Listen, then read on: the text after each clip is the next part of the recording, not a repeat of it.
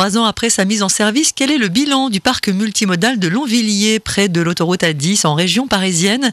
Ligne de bus express connectée au RER, e espace de parking dédié au covoiturage, borne de recharge électrique, abri pour les vélos. Le bilan est positif, comme nous l'explique Jean-Baptiste Joannick de Vinci Autoroute. on peut vraiment dire que c'est un parc qui a rencontré son public. C'est un plein succès. Tous les jours ouvrés, le parking est plein. Et puis, euh, il y a un chiffre de fréquentation de la ligne de Car Express qui passe par Longvilliers.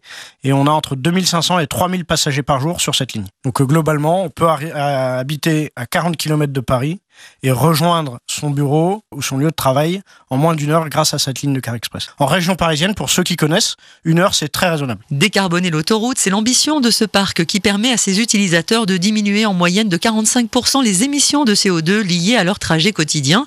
Des trajets domicile-travail, mais pas seulement. On a vu d'autres utilisations du parc. On a beaucoup de covoiturage pour partir vers la province. On a installé des bornes de recharge électrique, qu'elles soient lentes ou rapides, qui permettent aussi euh, à la fois de se recharger, mais également de faire du covoiturage en électrique. Il y a de multiples usages. Évidemment, le principal est le trajet domicile-travail. Et d'autres infrastructures de ce type sont à l'étude, notamment dans la région de Tours, par exemple.